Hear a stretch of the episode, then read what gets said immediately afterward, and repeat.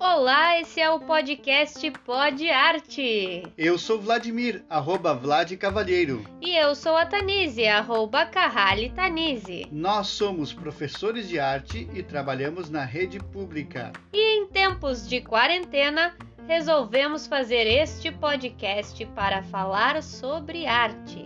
Para você que gosta de arte e quer ter acesso a bons materiais, vem com a gente!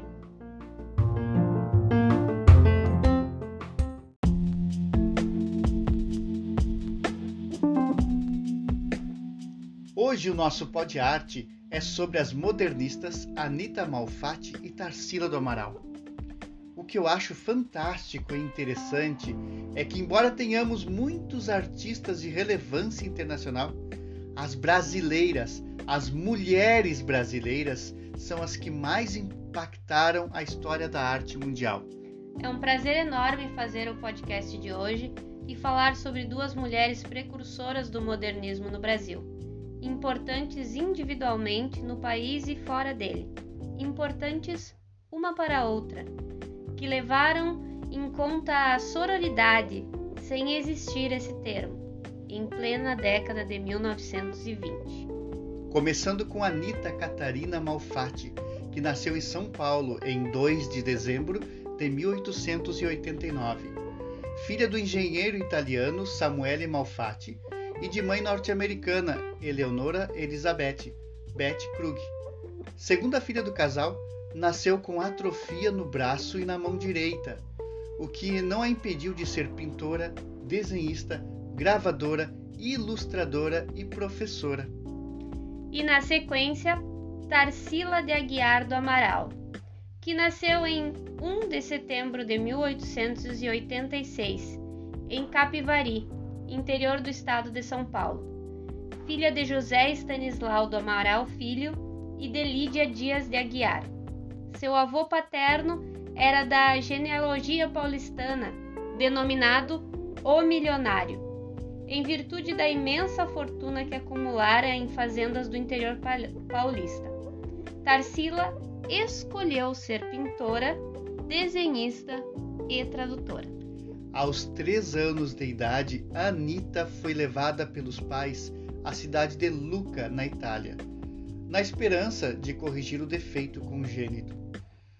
Os resultados do tratamento médico não foram animadores e Anita teve que conviver com a deficiência pelo resto de sua vida. Miss Brown foi quem ajudou no desenvolvimento, uso da escrita e no aprendizado do desenho com a mão esquerda. Tarsila do Amaral viveu sua infância no interior paulista, em contato com a vida rural. Uma infância rica e de uma convivência familiar intensa. Ela tinha uma tutora belga que, além de lhe ensinar a ler e a escrever, lhe ensinou cultura francesa. Anita iniciou seus estudos em 1897 no Externato São José das Freiras Católicas, onde foi alfabetizada. Logo depois passou a estudar em escolas protestantes, na escola americana e pouco depois no Mackenzie College, onde recebeu o diploma de normalista. Já Tarsila começou seus estudos em casa e depois foi para o Colégio Sion, em São Paulo. E mais tarde, seus pais a matricularam no Colégio Sacré-Cœur, em Barcelona, na Espanha, onde completou seus estudos. Foi nesse colégio que ela teve as suas primeiras experiências com pintura. Nesse meio tempo, morre Samuele Malfatti, e sem recursos para o sustento dos filhos, Betty passa a dar aulas particulares de idiomas, desenho e pintura. Anita Malfatti acompanhava as aulas da mãe e foi, portanto, sua própria mãe quem lhe ensinou as primeiras pinceladas. Quando voltou da Europa em 1906, Tarsila casou-se com o médico André Teixeira Pinto. Marido se opôs ao desenvolvimento artístico de Tarsila e exigiu dedicação exclusiva à vida familiar, o que levou à separação do casal. Foi com ele que Tarsila teve sua única filha, Dulce, nascida no mesmo ano em que se casou. Tarsila se separou logo após o nascimento da filha e foram morar na fazenda de seus pais.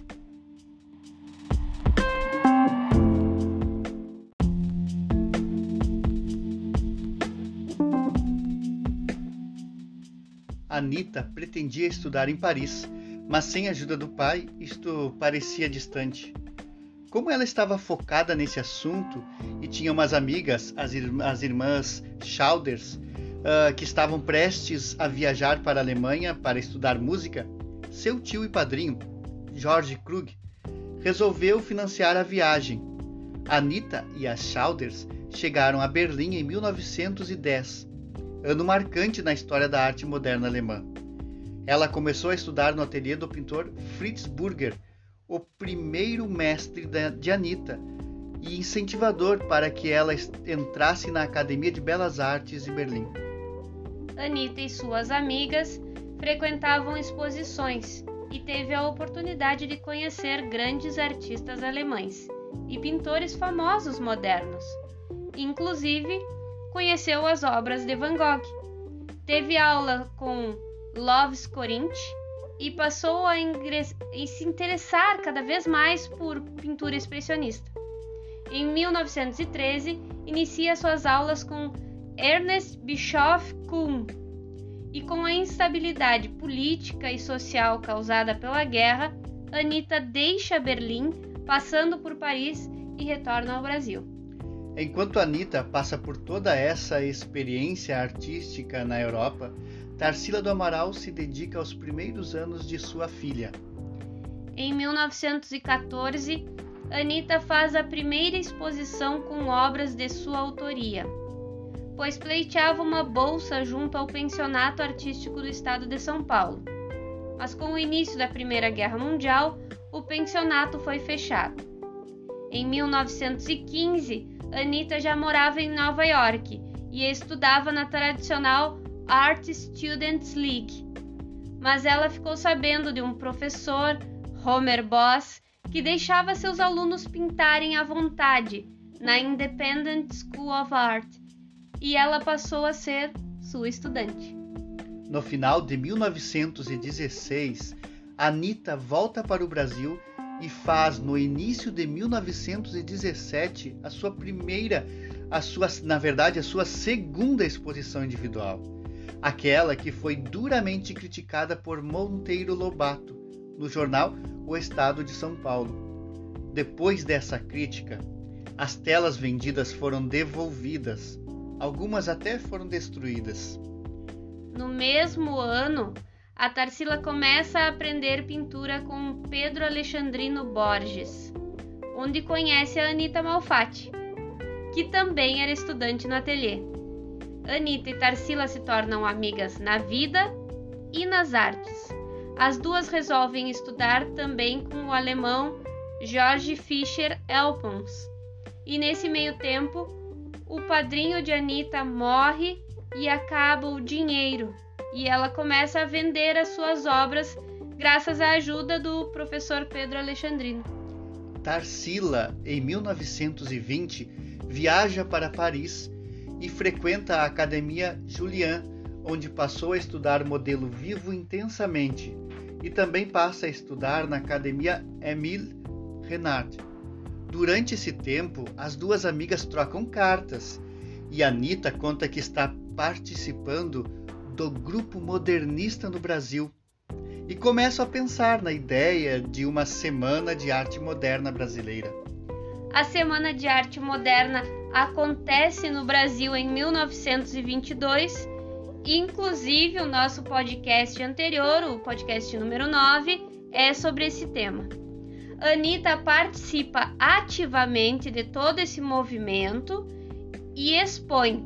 E Tarsila embora estivesse na França, envia obras para a mostra.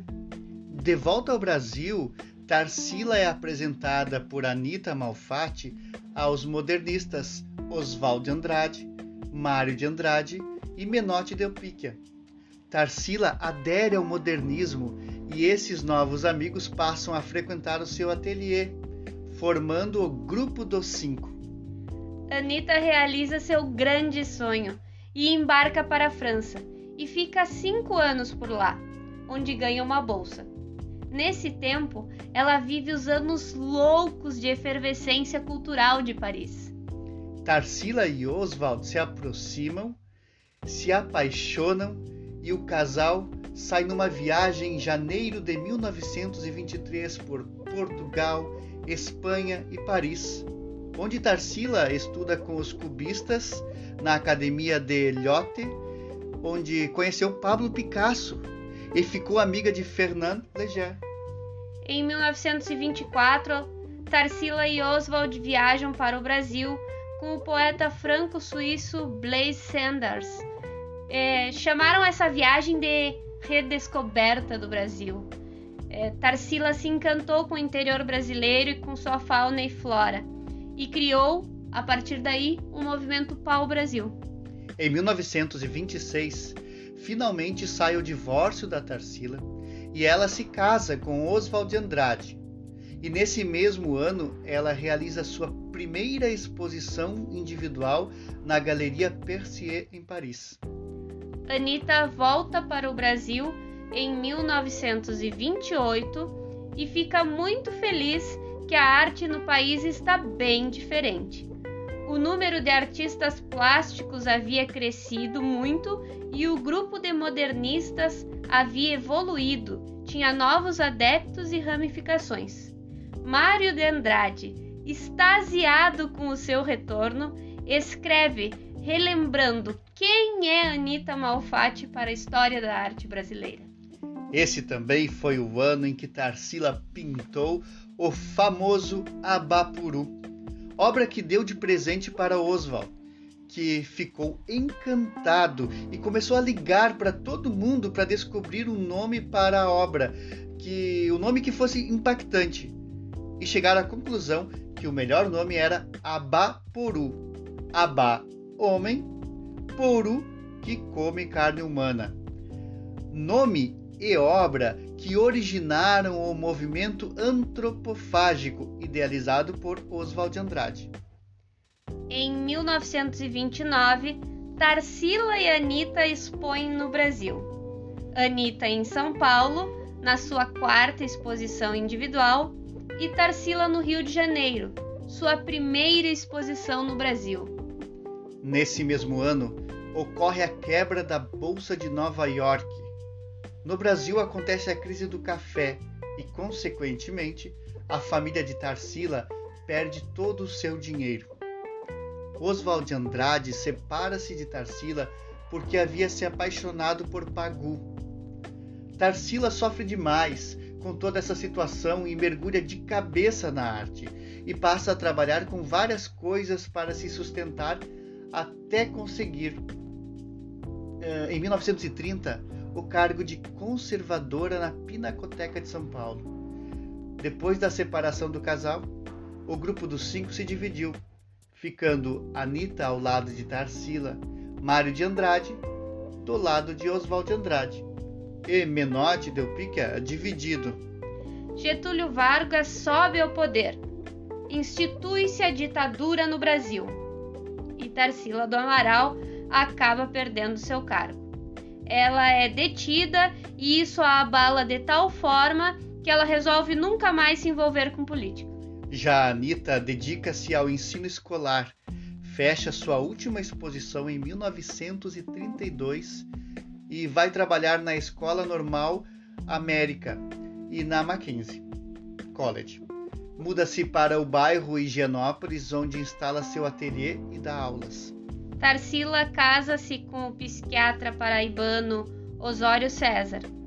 O casal então viaja para Moscou, Leningrado, Odessa, Constantinopla, Belgrado e Berlim.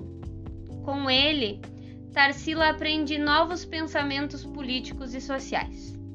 De volta a Paris, sensibiliza-se com os problemas da, da classe operária e trabalha como operária de construção pintora de paredes e portas, até conseguir o dinheiro necessário para voltar ao Brasil. De volta ao Brasil, participa de reuniões políticas de esquerda. É considerada suspeita, presa, acusada de subversão. Em 1933, Tarsila começa, a partir do quadro Operários, uma fase com temática social. Se apaixona pelo escritor Luiz Martins, 20 anos mais jovem, que torna-se seu parceiro, primeiro na pintura e depois na vida. Separa-se de Osório e casa-se com Luiz, com quem vive até os 50 anos de idade. A partir da década de 40, Tarsila passa a pintar, retomando os estilos das fases anteriores. Anita Malfatti ilustra livros como Cafundó da Infância de Carlos Lebes e passa a pintar cada vez mais cenas da vida popular. Nos anos 50, popular não é mais só o tema, mas também passa a ser incorporado nas formas e influenciada pela, pela arte não culta.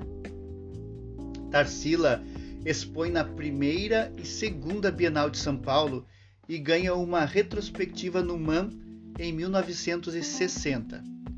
É tema de sala espe especial na Bienal de São Paulo em 1963. E no ano seguinte apresenta-se na 32ª Bienal de Veneza.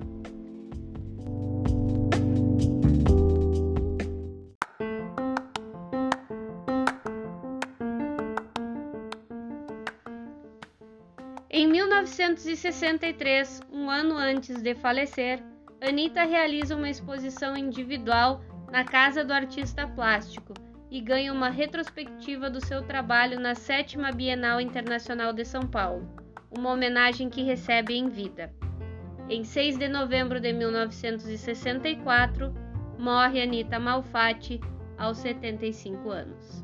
Em 1965, Separada de Luiz e vivendo sozinha, Tarsila foi submetida a uma cirurgia na coluna e um erro médico a deixa paralítica em uma cadeira de rodas até os seus últimos dias. Em 1966, Tarsila perde sua única filha, Dulce, conhece Chico Xavier, tornam-se amigos e se aproxima do Espiritismo, vendendo seus quadros e doando todo o dinheiro obtido para uma instituição administrada por Chico Xavier.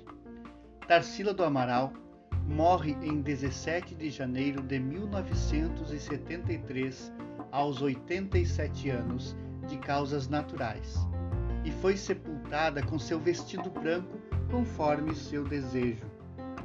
E vamos finalizando hoje por aqui.